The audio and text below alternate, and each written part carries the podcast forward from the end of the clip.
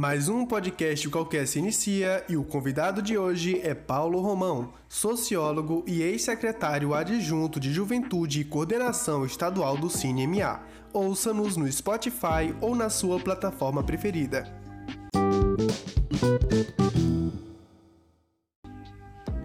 A PEC dos precatórios, ou como muitos estão apelidando, PEC do calote, está recebendo muitas críticas de juristas e economistas é vista como uma PEC flagrantemente inconstitucional, nas palavras de Walter Mairovich, em entrevista ao UOL. Foi aprovada na Câmara dos Deputados na última quinta-feira, obtendo 312 votos. Mas, afinal, o que é a PEC dos precatórios e quais os efeitos econômicos e sociais para o país nesse momento de crise?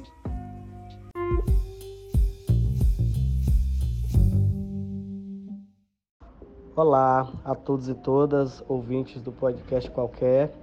Eu sou Paulo Romão, eu sou sociólogo. Eu moro aqui em São José de Ribamar, na região metropolitana de São Luís. E eu pretendo ser candidato a senador pelo meu partido. É, eu sou filiado do PT há mais de 20 anos e estou na luta apresentando as nossas ideias para a sociedade, a pauta que a gente defende, quais são os nossos aliados históricos, o que, que a gente quer com a representação política. Então, nós que consideramos que a representação parlamentar precisa ser a via de transmissão dos interesses da sociedade, devotamos ao parlamento uma importância muito grande, porque é lá onde são decididas as coisas, é lá onde o preço do gás é definido, as políticas de geração de emprego e renda, o debate da sociedade passa pelo parlamento. Afinal de contas, nós vivemos uma democracia representativa. Então eu fico muito feliz que a sociedade esteja dando espaço para pretensões como a minha e fico igualmente feliz em abrir o debate com a população de Buriticupu e região, né? e para falar de um tema que é fundamental na atualidade, porque ele envolve direitos fundamentais.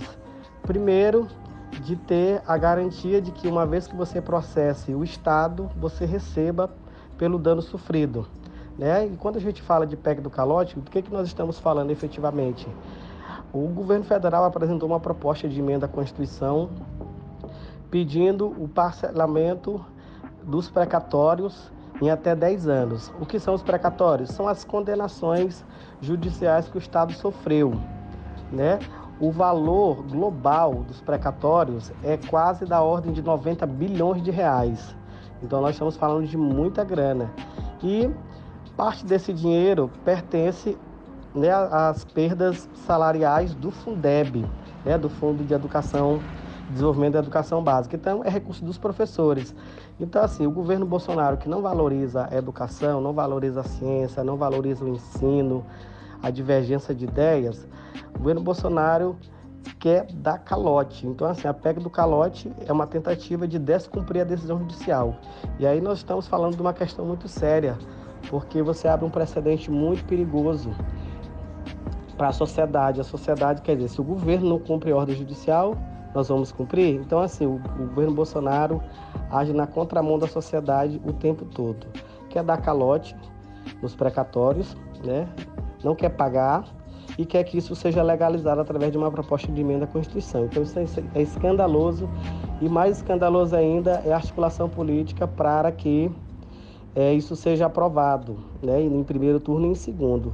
Estima-se que é, o governo vai gastar pelo menos 15 milhões com cada deputado, com cada deputado para que seja aprovado. Então, assim, a sociedade precisa ficar atenta né, à corrupção em um debate tão importante como esse para a educação brasileira. Nós estamos atentos, nós estamos vigilantes, o PT tem posição fechada a favor dos precatórios é, é direito do trabalhador da educação, é direito de quem se sente prejudicado pela ação do Estado e é obrigação do governo fazer o pagamento. A gente não pode flertar com descumprimento de decisões judiciais, porque cria um precedente muito perigoso para o Estado Democrático de Direito, para a democracia. A gente não pode, de modo algum, estimular, porque se a gente entende que as decisões judiciais não têm legitimidade, ninguém se sente à vontade para cumpri-las, né? Então, assim, seja o cidadão comum, seja as instituições. Então, assim, a sociedade precisa ficar atenta que esse é um tema da maior importância para a educação brasileira e o governo Bolsonaro, mais uma vez, negacionista que é, negacionista do direito dos professores, negacionista do saber, da ciência.